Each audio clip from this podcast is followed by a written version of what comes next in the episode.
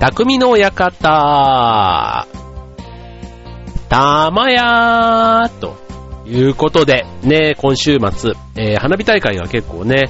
えー、多いです。て、いきなり、えー、川崎匠です。チュアヘイドットコムの協力で応援しております。匠の館。はい、ということでね、えっと、今週末、ね、えー、隅田川花火大会です。で、あと、僕の住んでいる船橋からだとね、比較的近いというか、えっと、浦安市でもね、花火大会があったり、ね、結構あの、今週末、来週末にかけては結構、あの、花火大会が多いですよね。僕ね、今、住んでる家が10階なんですけども、結構ね、周りの見渡しが良くてですね、あの、ベランダ側と玄関側がちょうど、えっ、ー、と、東西で、えー、なるんですけども、その、東側の方からも、えっ、ー、と、日によっては結構真正面に花火が上がったり、あと玄関側の方だとね、本当あの、埼玉の方まで花火大会の様子が見えるんですけど、それがね、2、3個、あの、日によっては見える時なんかがあって、本当あの、ちっちゃな花火も含めるとね、うん、本当にだからね、来週、再来週は、あの、今週末か、今週末、来週、あと、8月末ぐらいまであるのかなうん、いろんなところでね、結構花火大会がありますよね。はい。なんか、あの、いよいよ夏っていう感じで、ね、なんか、あの、こう遠くからね、見る花火も、綺麗だなって思うんですけど、やっぱり近くでね、ど、ド迫力というの、なんか真上で、ま、舞い上がる、あの、なんちゅうの、花火というか、結構ね、あの、飛来物が多い、多くて結構怖かったりもするんですけど、あの、なんちゅうの、花火のカスというか、あの、ヤシの実みたいなやつとかね、ヤシの、こう、実のか皮っていうのかな、ああいうのが結構降り注いできて、結構怖い花火大会もね、過去には行ったことがあるんですけども、まあ、それでもね、なんか一年経つと、その怖さも忘れてまた行きたくなってしまうっていうのがね、また花火の魅力なのかもしれませんけどね。はい。ということで、まあそんな、ね、浴衣とか着て、ね、こう出かける女子もいれば、ね、なんか、こう、なんか、なんでしょう、こう、屋台とかでね、ちょっとこう、ビールとか買ってね、こう、ご座というか、ね、レジャーシート引いて、なんていうのもね、なんか花火大会の醍醐味でいいなっていつも思うんですけども、はい。皆さんはね、どんな花火大会今年予定されているんでしょうか？ということでね。はい。で、まあ、あの、ちょっと話は変わりまして、あの、こちらのね、えー、ラジオ、ね、チョアヘイトコムですけども、8月8日でね、なんと、丸4年？目？?4 年になるのかな？うん、になるんです。8月8日。ちょっとね、88と、ね、88って言ってもわかんないかな。えっと、僕が地域で、えっと、地元でやってるね、えー、地域おこしグループで、チーム船橋88というグループがあるんですけど、その88というところにね、なんか縁があって、8月8日が開局記念日ということで、はい、もうすぐね、え、っと、4年か。丸3年でいいのか。丸3年で4年目になるのかな。丸4年で5年目？丸、どっちだろう？っていうぐらい忘れてるんですけど、おかげさまで、えー、開局以来、運年目のね、えー、節目をもうすぐ迎えるわけですけども、ね、こちらね、あの、まあ、僕らの時代で言うと、まあ、ラジオって言ったらやっぱり、まあ、深夜ラジオっていうのかな、オールナイトニッポンだとか、ね、あの、関西だったんで、ヤングタウン、ヤンタンなんていうのとかね、あと、えっ、と、あとはなんだろう、えっ、と、結構ね、あの、こうインターネットとかもなかった頃なんで、こう、新曲とかを聴くんだと、結構ね、ラジオでね、あの、発売 ?1 週間前とかにはもう、早速オンエアされたりするっていう意味では、結構新曲とかね、ああいう歌番組なんかも結構僕なんかラジオで聴いてましたよね。今でも結構そういう、ラジオでのランキング番組なんてあんのかな？なんか、ね、自分も以前あの、そういう某 FM 局でランキング番組をやってたことがあるんですけども、そのランキング番組ってね、やっぱりこう、僕らのベスト10ヒット、あ、なんだっけ、ヒットスタジオとか、あと、えっ、ー、と、トップ10とか、ああいうね、まずはランキング番組系をね、すごいあの、見た経験のある人だと、こういうね、ラジオでもランキング番組とかたまにね、えー、聞くとすごくこうほっこりしたりするんですけども、はい。まあ、そういう意味ではこの深夜ラジオね、えっ、ー、と、オールナイトニッポンの中ではね、一番よく聞いたのはね、松任谷由実さんのオールナイトニッポン、えー、毎週土曜日のね、1時3時、夜中の1時3時でやってたんですけどね、えっ、ー、と、ちょうどね、浪人をしていた頃、ね、ほんとね、寝るのが朝4時ぐらいで、別に決してね、あの、そこまで頑張って勉強してたというよりは、起きるのが大体遅いから、夜遅くまで、あの、起きてるみたいな、そういうね、えっと、朝方まで起きて昼まで寝てるみたいな、そんな浪人生活をしてた時期があったんですけども、その時にね、毎週土曜日に欠かさず聞いていたのが、ユーミンのオールナイトニッポンでしたね。はい。なんか、あの、当時ね、結構いろんな、あの、オールナイトニッポンの、あの、好きな、ね、パーソナリティが結構分かれた中では、うん、なんか、こうね、ヒューマンというか、なんか人間味があるなーって、それまであんまユーミンの曲とか聴かなかったんですけども、なんかそれからね、ちょっと急にユーミンがいいなっていうふうに思い出した、ね、そんなのも懐かしい思い出なんですけども、あの、深夜ラジオというかね、ラジオの魅力の中で、その、はがきを送るっていう、ね、今だとまあ、ね、インターネットでね、こう、投稿とかがしやすくなりましたけども、当時って結構ね、はがきを送る、はがき職人とかっていう風にね、えー、言われるような、ね、結構ヘビーに、こう、あの、トンネルズの番組だとか、ね、ああいうところにもね、出したりする人多かったですね、僕らの高校時代には。うん。で、今で言えば、例えば、ね、ラジオ、直接ね、FM とか AM とか、ね、あの、家で機会はなくても、本当スマホとかで、あの、ラジコ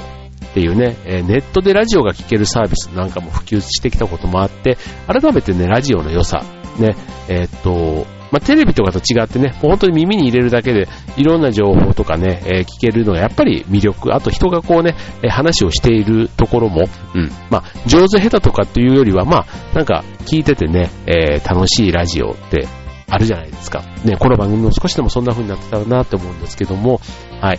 で、あの、まあ、広くね、ラジオって言ってもいろんなジャンルね、あったりするわけですけども、まあ本当にね、ラジオ好きな人に言わしてみたら、本当ね、いろんなラジオの魅力をね、語ってくれるわけなんですけども、まあ今日はね、えー、っと、そういうね、ハガキとかも送ったりするぐらい、ラジオ好きな人から、そのラジオの魅力っていうことをね、ちょっとね、いくつか聞いてみたんでね、今日ご紹介したいと思うんですけども、まずね、そのラジオを聞く人、特にハガキをね、出す人ってどういう心境なのみたいなところでね、あの、僕もね、何回か出したことありますね。はい。えー、昔で言うとね、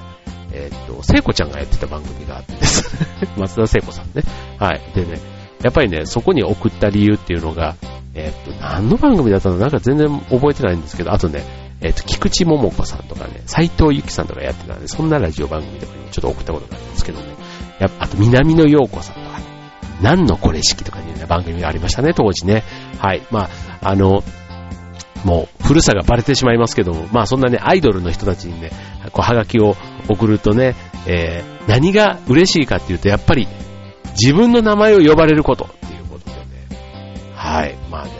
えー、っと、まあラジオをね、まあ、あの、聞くようになったきっかけっていうのはね、まあ、いろんなきっかけあると思うんです。僕なんか結構歌番組をまず聞いてたっていうところが多かったんですけども、うん。で、それでね、えっと、ブンブンリクエストっていうね、えっと、番組があったんですね。うん。で、ブンブンリクエストで、そのトップ3をね、当てるっていう番組なんですよ。で、それがね、えー、っと、どんどんどんどん毎日変わるじゃないですか。で、それに、えー、っと、1、2、3位をね、えー、その、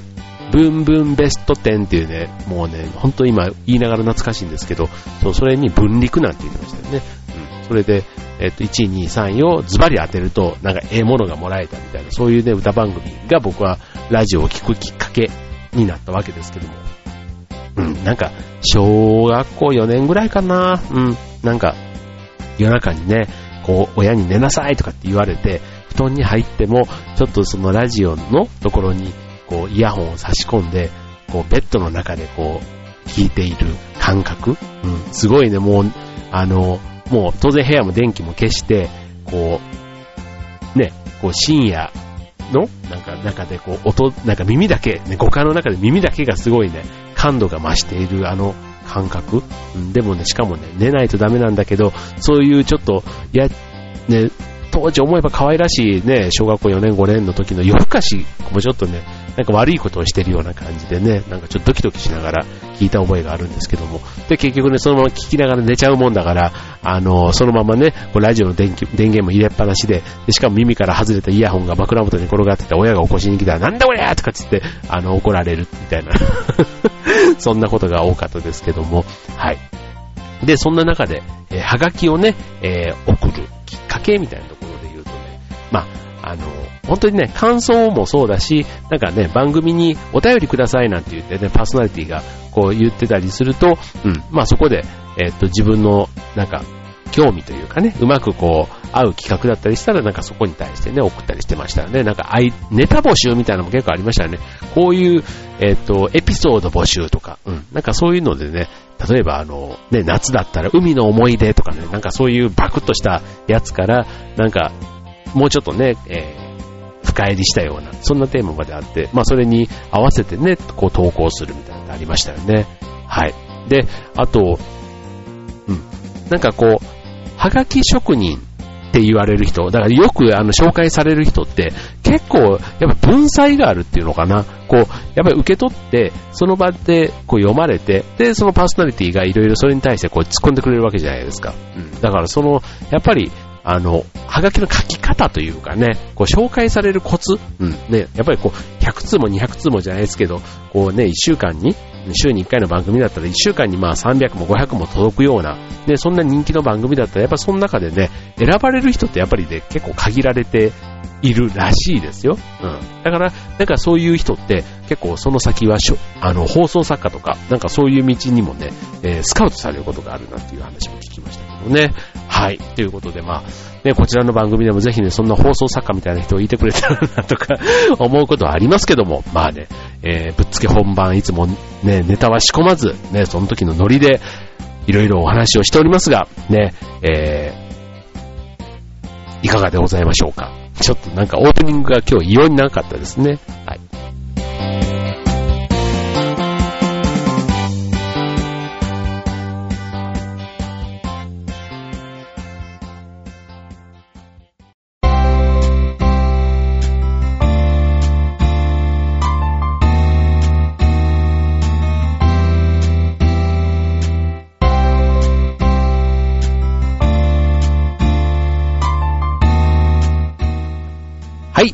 けで今週の匠の館はラジオの魅力というテーマでお送りしたいと思います。ということでね、えっ、ー、とまあ深夜ラジオね、そういうハガキを送ったりとか、結構ね、ラジオの思い出があるので、やっぱり僕らぐらいの年代はね、必ずど、なんか気に入ったラジオ、ね、しかもオールナイトニッポンって結構いろんな人が聞いてるなって思いますよね。特に深夜ラジオで言えば、ね、オールナイトニッポンが終わると今度3時からね、もうすぐ夜明けっていう番組が始まるんですね。あの、某局の番組なんですけども、またこれがね、あの、こうね、朝焼け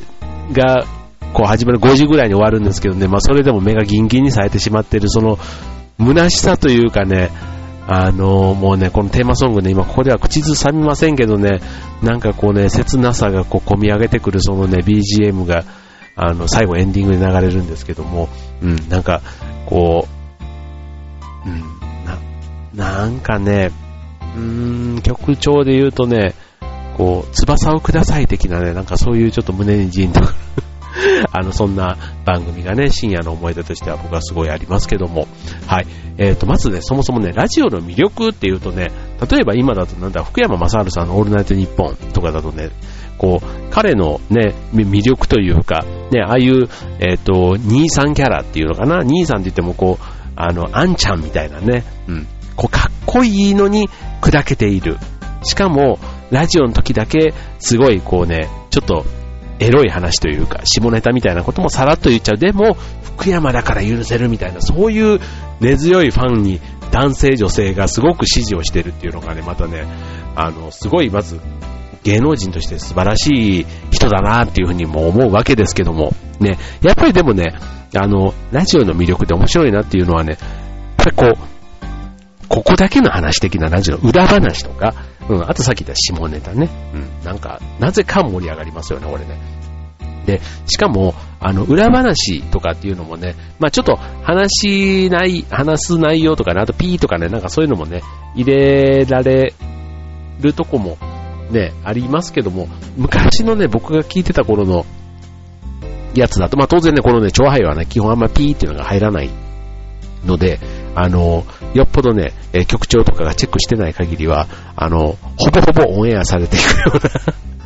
危険な、ある意味、番組ではあるんですけども、はい、まあ、ちゃんとね、そこはね、僕の倫理観の中でちゃんと、あの、放送コードに引っかからないような内容でお送りしておりますので、皆さん安心して聞いていただきたいと思うんですけども、あの、さっきのね、ちょっとその裏話みたいなところで言うとね、結構ラジオの中でポロって言っちゃうとかね、うん、そういうのってあるじゃないですか。やっぱりこう、なんだろう、テレビとかみたいに、向こうで誰が聞いているかわからないんですけども、なんか不思議な、こう、内輪な感じというか、親近、身内の感じというのかな。なんかこう、友達と雑談をしているかのような気分にパーソナリティがついついなってしまうと。うん。そう。っていう感じはしますよね。うん。で、あの、まあ、大体ね、聞くきっかけっていうのは、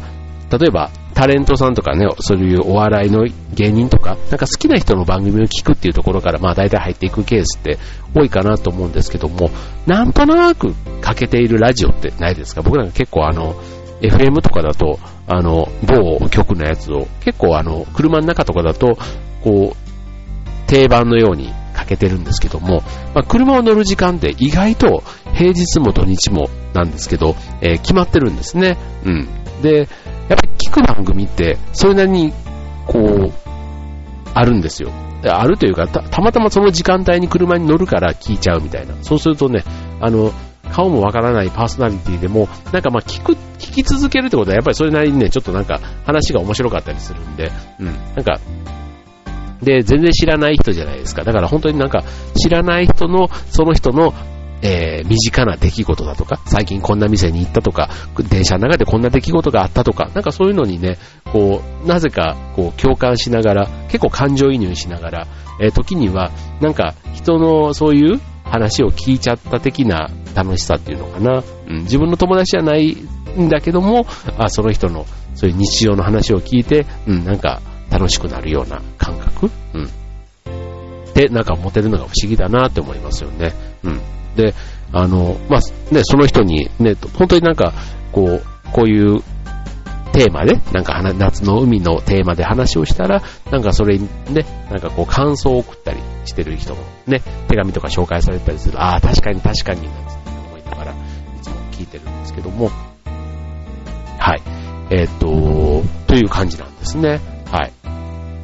まあ、あの、続けてね、ずっと聞いていくと、やっぱり、あの、その人の個性というか、パーソナリティの個性がやっぱり見えて、なんか、番組そのものもそうだし、そのパーソナリティの人との付き合いがなんか、ちょっとね、あの、全く面識がない中で付き合いができてるというのは変なんですけど、なんかそういう親近感が生まれるのが、もしかしたらラジオの面白さなのかもしれませんね。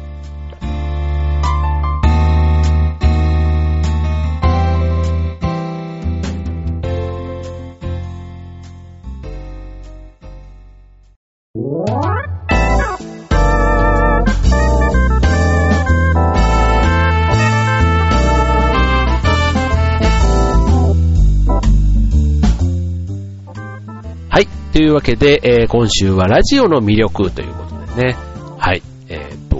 まあさっきのね、ラジオで、まあ、盛り上がるネタの、まあ一つ、もう一つね、下ネタというところで行くとね、やっぱりなんかね、ラジオの中での、うん、そういう話のテーマというか、うん、ちょっと、こう、僕が子供の時なんかで言うと、やっぱり喋ってるのは大人じゃないですか。そうするとね、まあ時間が時間だったりするんで、ちょっとね、えー、大人な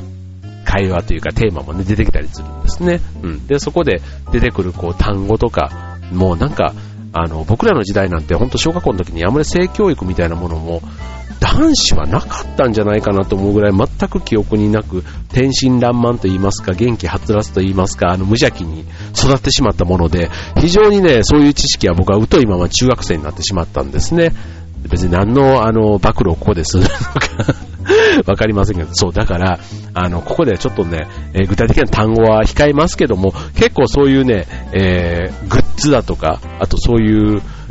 なんていうの？こう、アクションというか、ね、行為と言いますか、こういろんなね、なんかそういうことなんかも、結構ね、当時のラジオは、なんかストレートにというか、あの、むしろ生々しく、あの、語ってたかなって気がします。まあそんなにね、あの別にあの、ね、それ、いういわゆるあれエッチなそういうではないので、うん、まあ一応ね、出来事として、まあ一般の公共の電波に乗せていいレベルの話ではあるんですけども、まあ、ただやっぱりテレビとかでは話せないネタが、ラジオではもう一段ね、え、突っ込んでたり、あと、そのパーソナリティの体験談とかね、当然体験談、そんな体験談テレビで話すのは当時はなかったですから、まあラジオだからこそ聞ける、そのタレントさんの個性、裏話みたいなところもやっぱり楽しかったなっていうのは思い出としてありますよね。はい。で、えー、っと、ということでね、まあちょっとあの、こんなね、ラジオの話、まあ今これをね、もし、あこれを聞いてくださってる方は当然ね、えっ、と、ラジオ好きな方、相当ラジオ好きな方だと思いますので、あの、まあ大丈夫だと思うんですけど、むしろ、ね、ラジオを聞いていない人にね、えー、アドバイスじゃないですが、うん、ラジオの魅力ということで言いますと、うん、なんかね、さっき言ったあの、一つ定番の番組を持つなんていうのはいいかもしれないですね。結構テレビとかだと、あの、朝のね、番組で、えー、富士なのか日テレなのか TBS なのか、ね、どっか固定の曲を決めると、曲を決めると、結構あの、固定でずっとそれを見続けるなんていうのってあるじゃないですか。うん。だからそれと一緒で、ラジオなんかも、本当あの、うちはね、マンションで、なんかね、壁に仕切られてるからかね、部屋でラジオが聞けないんですよ。そう、だからね、めっきり車で、あ、めっきりといか、めっぽう車で聞く方が多いんですけども、ただね、なんか毎日、この時間にこれをするっていうのが決まってる人だとか、ね、時々僕ね、喫茶店とかでね、あの、これラジオではないんですけど、有線とかみたいなね、なんかああいった感じでね、流れているお店とか結構素敵だなって思うんですよね。うん。そう。で、ヨかみさんなんかね、なんかハワイのラジオなのかな？なんか、あの、ね、今、海外のラジオなんかも、それこそさっきのラジコみたいなんで聞いたりすることができるんですけども、ずっとね、ハワイアンを流している曲、曲がありまして、うん、だからそれだとね、本当にずっとね、綺麗なハワイアンをね、ずっとそのラジオの番組では聞くことができる。もう今の時代はすごいですね。もう世界のラジオも、ててって手軽に聞けちゃうっていうところがありますから、はい。まあ、だからあの、まあ、ラジオもね、あの、録音して、後で聞いてみるっていうのもありますから、なんか取りだめてね、えー、それを後でまとめて聞いてみるなんていうのもね、あの、ラジオの楽しみ方として、今なんかすごいやりやすくなってますから、はい、まあ、ね、本当にスマホとかでもね、録音ペッてきちゃうから、ね、そんな楽しみ方もね、いいんじゃないかなって思いますよね。はい。ということでね、まあラジオの魅力、まあ一言で言うのはね、なかなか難しいんですけども、なんか聞いていくうちに、そのパーソナリティの魅力だったり、番組の魅力だったり、ね、だんだんその、虜になっていく感じというのかな。ファンというか、うん。ね。だからそんな中でね、まあはがき職人なんていう人が生まれたり、ね、なんか、ね、いろんな、その、パーソナリティとリスナーのね、コミュニケーションが生まれるというのが一つ、ラジオの魅力なのかもしれませんね。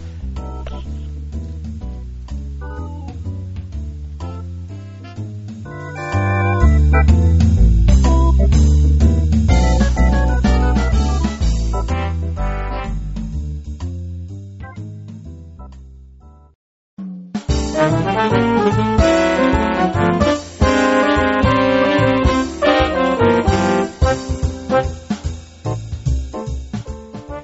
い。というわけで、今週の匠の館は、ラジオの魅力ということでした。ということでね、あの、